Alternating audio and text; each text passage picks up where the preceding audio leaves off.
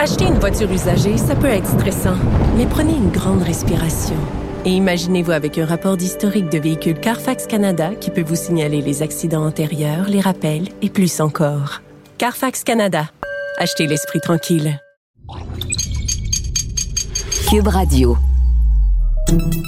Salut, c'est Charles Dran avec l'équipe dans 5 minutes. On s'intéresse aux sciences, à l'histoire et à l'actualité. Aujourd'hui, on parle de jeux, de jeux de société. Plusieurs de ces jeux font partie de notre quotidien sans qu'on connaisse l'origine de leur création. On a une idée pour Monopoly, mais qu'en est-il des autres? Si une grande partie qui sont populaires aujourd'hui ont été créées depuis 50 ou 100 ans, certains, comme le jeu de serpent et échelle, sont vieux de plusieurs siècles. Voici Sophie Croteau. Tout le monde connaît bien le jeu de serpent et échelle, un jeu de table apprécié par les enfants où l'on doit traverser un plateau d'une centaine de cases à coups de dés en utilisant les échelles pour aller plus vite et en évitant les serpents qui nous font reculer. Peu de gens savent par contre que le jeu vient de l'autre côté du monde, en Inde, et qu'il avait à l'origine un but religieux. En effet, les jeux de table ne sont pas une invention moderne et on retrouve des traces de leur existence qui remontent à plusieurs centaines d'années. Malheureusement, comme la plupart étaient faits sur du tissu bon marché ou du papier, peu d'originaux ont survécu au passage du temps et il est donc difficile de dater précisément leur invention. Dans le cas du jeu de serpent à échelle, on a retrouvé des versions remontant au 18e et au 19e siècle, mais on soupçonne qu'ils seraient bien plus vieux. Ce qu'on sait avec certitude, c'est que le jeu provient originalement de l'Inde où il se nommait Jian Chopper ou Moksha Patam, ce qui veut approximativement dire le jeu du détachement des passions. Parce que ce qui est le plus surprenant du jeu de serpent et échelle, c'est que c'était avant tout un jeu spirituel qui nous montrait la voie vers notre karma ou destin et comment éviter le kama, soit les passions.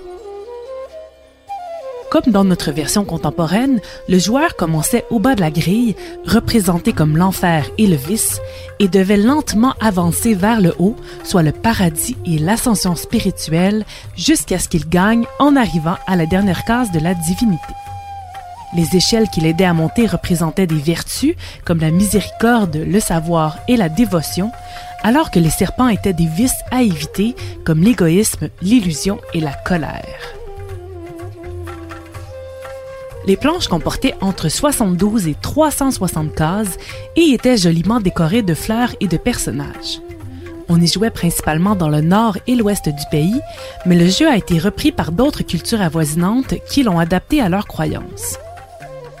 Par exemple, la version musulmane montrait une progression de la non-existence jusqu'à la raison et l'on devait éviter les mauvaises fréquentations et la violence et utiliser la paix et la certitude pour progresser plus rapidement. Ce sont les familles des colonies britanniques installées en Inde qui ramènent le jeu au Royaume-Uni à la fin du 19e siècle. À cette époque, la moralité victorienne était très à la mode, ce qui en faisait un outil de choix pour reprendre les bonnes valeurs en l'adaptant à la réalité britannique. Les échelles de l'industrie, de la modération et de la pénitence menaient à l'accomplissement au succès et à la grâce, alors que les serpents de l'indulgence, de la désobéissance et de l'indolence menaient à la maladie, la honte et la pauvreté.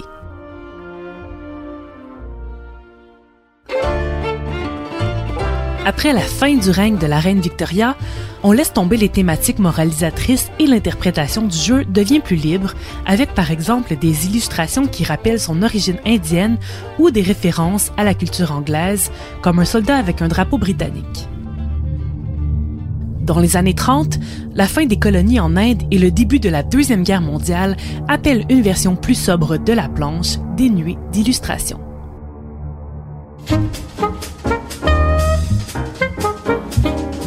Lorsque le jeu fait son apparition aux États-Unis dans les années 40, on l'adapte immédiatement pour les enfants en remplaçant les méchants serpents par des glissades et en ajoutant des leçons imagées pour montrer que les bonnes actions apportent des récompenses et que les mauvais coups entraînent des conséquences.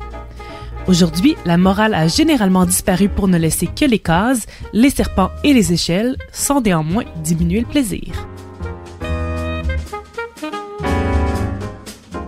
Oui, le jeu Serpent et Échelle, un concept intemporel, encore aujourd'hui bien populaire auprès des enfants, se décline d'ailleurs en plusieurs versions, dont une récente à thématique environnementale où marcher au lieu de prendre la voiture nous fait monter une échelle et où utiliser à l'inverse trop de chauffage à la maison nous fait descendre un serpent. Merci Sophie Croteau, c'était en cinq minutes.